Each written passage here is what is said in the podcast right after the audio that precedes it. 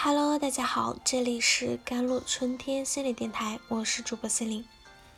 今天跟大家分享的文章叫做《如果孩子没有在童年感受过爱、接纳，长大后就容易成为问题》。知乎圆桌有一个关于家族的问题啊，父母千方百计想控制你的生活和决定，怎么办？可能很多人都有这样的亲历感受，比如你不结婚，老妈就去单位找你上司谈心，或者直接在大公司不闹，不考公务员，就是鼻涕眼泪数落你不争气，或者跑到学校找老师反映，我们家孩子性格很不好，内向，不合群，老师你多照顾他，再或者。不经你同意就登门拜访，说要照顾你几天，实际还是为了念对象结婚工作的紧箍咒啊！父母打来电话的虚接，不然把你所有朋友的电话都打个遍。提问者建议大家集思广益，给出维持亲情关系并能与父母划清界限的办法。但是我觉得。只有搞清楚父母为什么会对自己实施这样的无意识的操作，才能解决问题之本。在我看来，这是一种轮回。这样去对待孩子的父母，一定曾经是被这样对待过的孩子。这样的父母最大的特点就是不自爱。不自爱的人会表现出深深的自我厌恶感，对自己的厌恶会通过。这两种形式表现到对孩子的厌恶上。第一种形式是通过投射，比如父母不自信或者没有安全感，就会去批评孩子不争气、没有安全意识，进而通过管制孩子来满足自己的安全感。第二种形式是心理上的未分离感，这样的父母把孩子作为自己的一部分。而不是一个独立的个体，因为自我厌恶通过不满意孩子或者自我虐待来实现。如果被这样父母抚养长大的孩子不去有意识跳脱出这样的家族模式，就会在这个家族世代中出现恶性循环。现在这样抱怨父母的孩子，就会形成被孩子自己孩子抱怨的父母。一代代把自我厌恶沿袭下去，而且会越来越严重。提问中的孩子是可悲的，但更可悲的是，这些父母，因为他们不曾有过信任和接纳自己的父母，不曾有过被爱环绕的童年。自我厌恶可能起源于童年。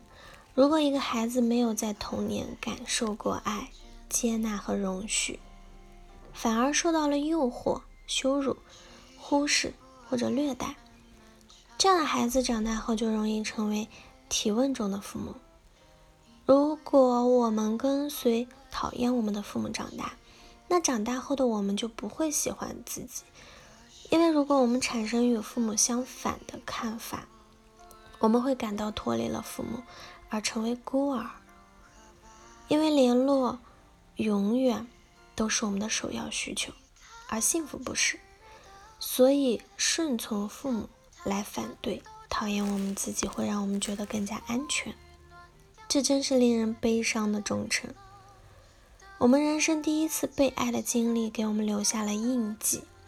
那一刻就决定了什么才是爱带来的感觉。最初被爱的经历。成为我们余生阅读爱和需要爱的独有方式。但是，我们人生中最初被爱的方式中，很可能也包含了消极的因素。例如，童年时最爱我们的那个人，可能有很强的掌控欲或者占有欲。如今长大的我们，也可能会把成年伴侣的掌控欲或者占有欲当成爱的表现。同样，对我们所爱的人，比如孩子，我们自己也可能会有占有欲或者掌控欲。我们吸收并模仿了关爱、连接的两面，光明和黑暗。长大成人的我们需要自己来探查自己和他人身上是否存在爱的微妙阴影。如果我们遇到了这样毫无界限的父母，不要想着去改变他们，因为能改变的只有自己。首先，允许父母成为他们的这个样子，这就是真实的他们。接纳这一点，原来一个人的人生可以活成这样，但是要有这样的意识。但是我不希望自己过这样的人生，成为这样的人。其次。自我成长，跳出家族的思维循环，重建自己的信念，学会去调节情绪、控制情绪，尝试用自己想要成为的人的样子去生活，成为一个具有自我调节能力的人。只有这样，我们才可以救赎自己，进而救赎自己以后的孩子。因为一位懂得自我调节情绪的父母，会帮助婴儿在情绪上的发展。他示范如何镇静下来，如何从焦虑或者危机中恢复。孩子被安全而稳定的抱在怀里时，也学会了这一点。